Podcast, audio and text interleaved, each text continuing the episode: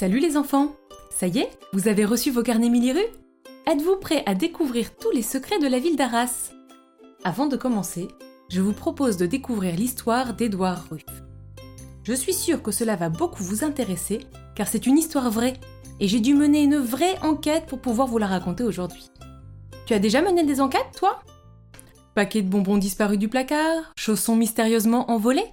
Hmm, ça c'est typiquement le genre d'enquête que je menais jusque-là. Retrouver la trace d'Édouard, ça a été une autre paire de manches car il vivait il y a plus de 150 ans. Qu'il n'y a donc plus de témoins vivants de son époque, et les indices qu'il a laissés sont très anciens. Alors que je préparais ton parcours découverte dans la belle ville d'Arras, j'ai découvert une carte postale ancienne montrant Arras en ruine. C'était une photo de son beffroi, complètement détruit. En bas à droite de la carte, une signature. Celle du photographe ayant pris ce cliché. E. Ruff. Je me suis alors demandé de quand date cette photo Qui peut bien être cette personne qui prenait Arras en photo pendant la guerre? Un reporter de guerre? Un habitant de la ville? Ou un militaire peut-être? Je vais te raconter tout ce que j'ai découvert. Installe-toi confortablement et c'est parti. Édouard est né en 1866 à Arras. Sa maman, qui s'appelait Prudence, le mit au monde dans sa maison, comme cela se faisait alors, à moins de trois minutes à pied du Beffroi et de la petite place d'Arras, rue Saint-Géry. Je pense qu'il est tombé amoureux d'Arras tout petit. J'imagine tout à fait sa maman en train de faire ses courses sur le très beau marché de la petite place d'Arras, et lui, niché dans ses bras, admirant déjà cette grande tour qu'est le Beffroi et le majestueux hôtel de ville. Édouard venait certainement tout juste de terminer ses études lorsqu'il rencontra Augustine.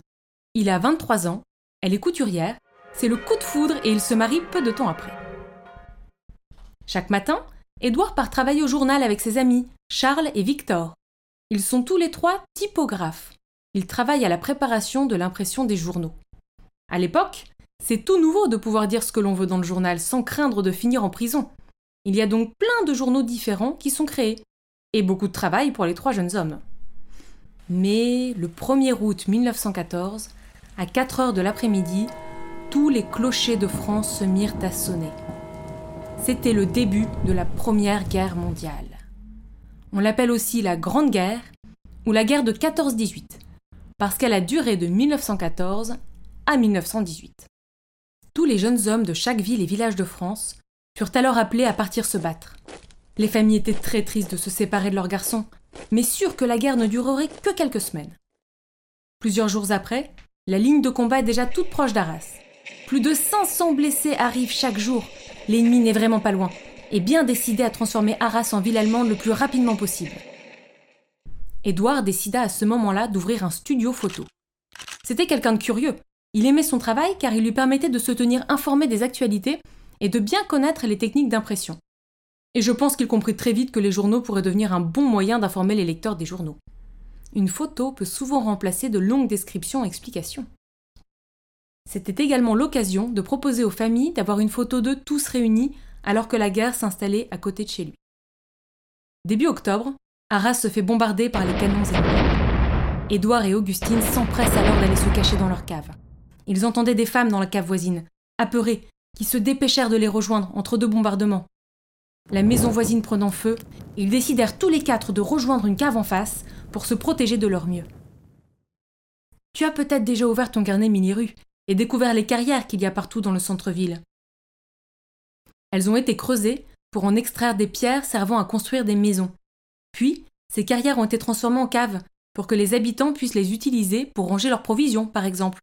Ce sera une vraie chance pour les Arageois, les habitants d'Arras, qui pourront s'y mettre à l'abri pendant la guerre. Pendant deux jours et demi, Édouard et Augustine y restèrent cachés, à l'abri des explosions, avec pour seule nourriture un peu de pain et de vin. Ne tenant plus à cause de la faim et des fumées d'incendie, ils finirent par en sortir et découvrir l'hôtel de ville et le beffroi méconnaissable. La rue Saint-Géry, où Édouard était né, n'était plus qu'un immense brasier, et les jolies maisons de la petite place étaient en ruine.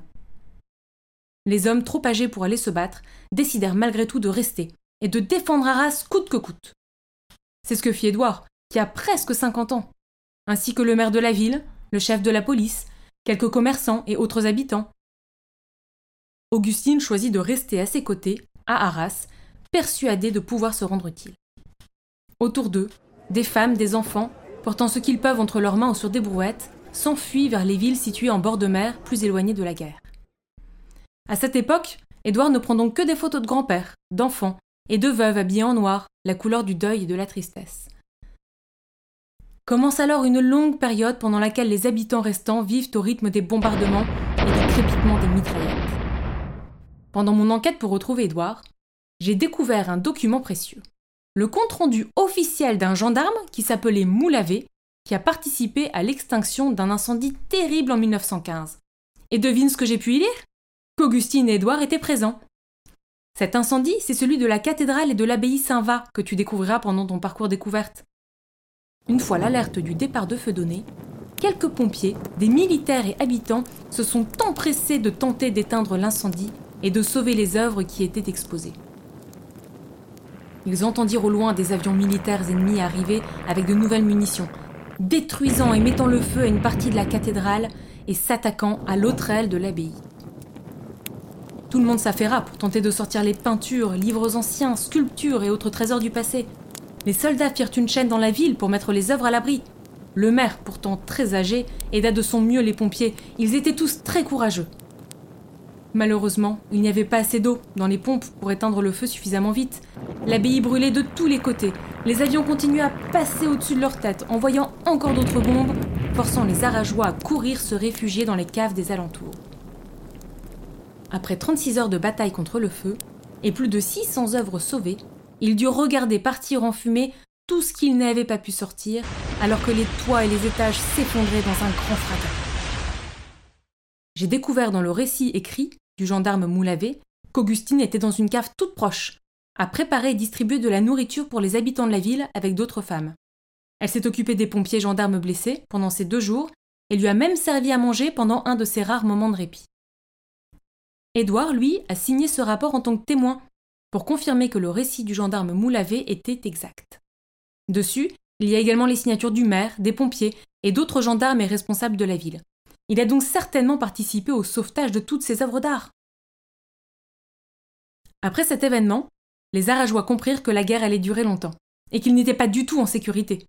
Une grande partie des habitants décida de partir vers le bord de mer, beaucoup plus loin de la zone de combat. Il reste alors à peine 1000 habitants à Arras, dont Augustine et Édouard, essayant tant bien que mal de protéger la ville des voleurs, des incendies et tentant de trouver de la nourriture comme ils peuvent dans cette ville quasi déserte.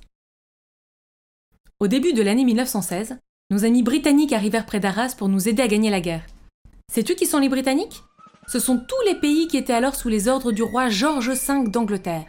Les Anglais, mais aussi le Canada, l'Inde, l'Écosse, l'Australie et la Nouvelle-Zélande. 2,6 millions de soldats de ces pays souvent très lointains se sont portés volontaires pour nous aider à gagner la guerre, et Arras fut confié à leur commandement. Leur surnom, c'était les Tommies. Édouard proposa de les photographier pour qu'ils puissent envoyer des photos d'eux à leurs femmes et à leurs enfants, pour les rassurer sur le fait qu'ils étaient bien vivants après ce long voyage et qu'ils le restaient malgré les bombardements et les combats. Pendant les deux années suivantes, il prit des centaines de photos de soldats, tout seuls, avec leurs amis soldats, avec leur régiment. La vie est alors très triste à Arras. Chaque jour, les rares habitants encore présents craignent les bombardements. Les rares boutiques de la ville ouvrent uniquement entre 19h et 21h. Édouard travaille au bureau de bienfaisance, un endroit où tout le monde pouvait venir s'il manquait d'habits ou de nourriture. Il y a même installé son studio photo et les horaires d'ouverture sont inscrits sur la porte en anglais. Il est interdit de se raconter ce qu'il se passe sur le front, là où les combats ont lieu, tout près d'Arras, mais cela n'empêche pas les habitants et Tommies d'apprendre à se connaître, d'échanger sur la météo, on entend régulièrement des joueurs de cornemuse ou des soldats qui rient en jouant aux cartes pour se détendre malgré la guerre qui fait rage. Les Écossais sont en kilt, les Indiens portent un turban sur la tête, les Australiens un drôle de chapeau mou.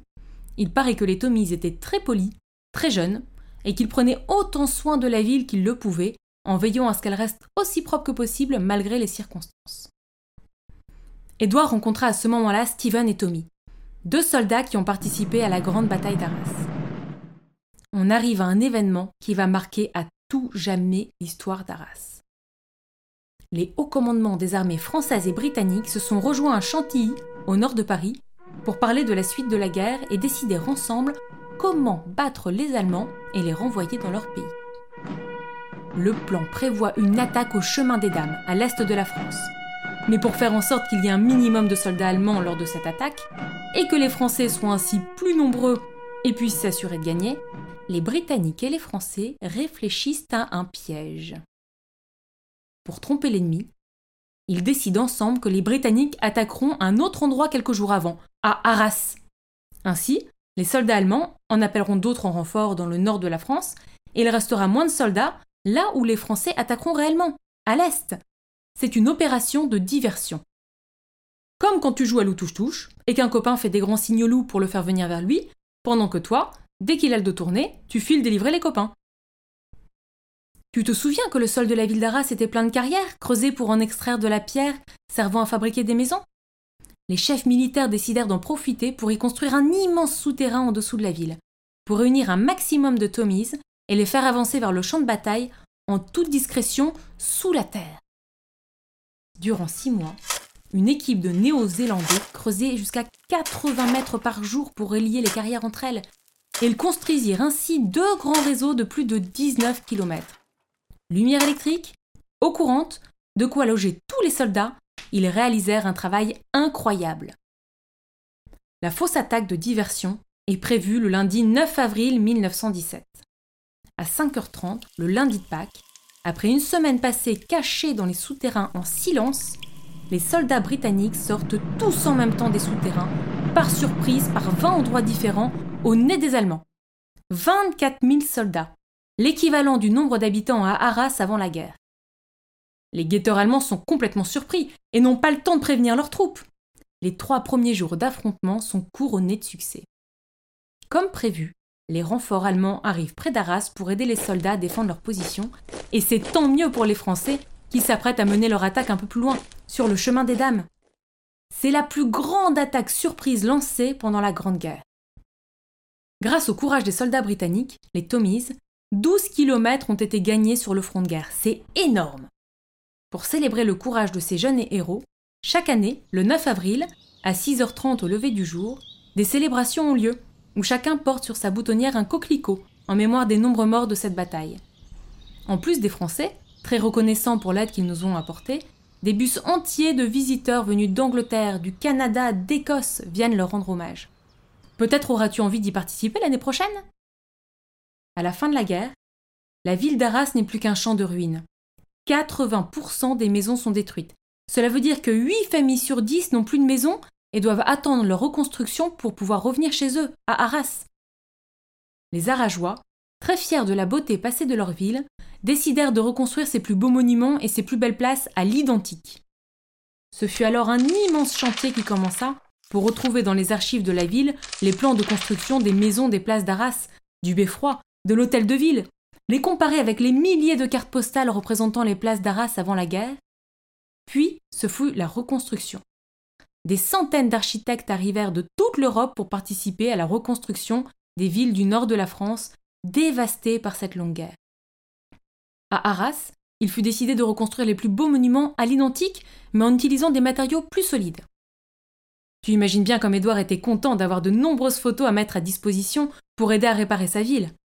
D'autres quartiers furent reconstruits avec des techniques et modes nouvelles de l'époque, qu'on appelle l'art déco. J'ai hâte de te le faire découvrir pendant la balade. Mon enquête sur Édouard s'est terminée en apprenant qu'il avait participé à la création du premier cinéma de la ville après la Grande Guerre. Sa vie a continué à Arras avec Augustine, tous deux très heureux de voir le beffroi à nouveau dominer la ville de toute sa hauteur, et les jolies façades à volutes encadraient les magnifiques marchés qui se tiennent sur la petite et la grande place d'Arras chaque mercredi et samedi. J'espère que cette histoire t'a plu. Avec ton carnet Mille tu vas maintenant pouvoir découvrir Arras et tous ses secrets. D'abord, on prépare à la maison, et ensuite, hop, on visite en s'amusant. Tu verras, même tes parents ne vont pas en revenir de tout ce que vous allez découvrir ensemble. Avant de se quitter, une dernière chose. Le podcast te plaît? Découvre l'histoire de Louise de Bettigny, la super espionne des Lillois, qui a elle aussi vécu pendant la Grande Guerre. Ensuite, parle-en à tes copines et à tes copains abonne-toi à Miliru sur ta plateforme d'écoute préférée et demande à tes parents de mettre des étoiles et un commentaire sur Apple Podcast. Ce sera un sacré coup de pouce pour faire connaître Miliru à tous les parents et surtout, ça m'intéresse beaucoup de savoir ce que tu en penses. À bientôt!